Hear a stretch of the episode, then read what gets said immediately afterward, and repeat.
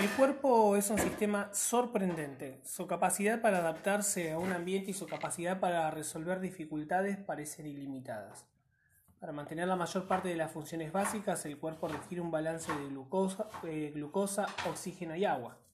Todos los días, docenas de sistemas corporales trabajan juntos para generar retroalimentación y hacer ajustes a fin de asegurar que cada uno de estos elementos se mantengan en la proporción adecuada.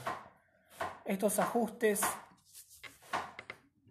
que el cuerpo realiza para corregir los desbalances, conocidos como compensación, generan un ambiente en estado estable llamado homeostasis, que permite al cuerpo crecer, curarse y realizar las funciones normales necesarias para la vida. Este delicado balance no es un proceso sencillo.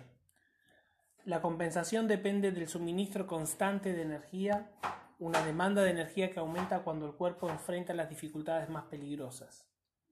La generación de energía requiere un suministro constante de nutrientes y oxígenos a las células del cuerpo. Sin un aporte constante y adecuado de oxígeno y nutrientes, la producción de energía falla. Cuando una lesión o enfermedad interfieren con la producción de energía, el cuerpo no puede compensar los desbalances y si el cuerpo no puede compensar las células, órganos y sistemas orgánicos, mueren. En ese extremo importante, eh, en ese extremo importante comprender cómo interactúa el cuerpo con su ambiente.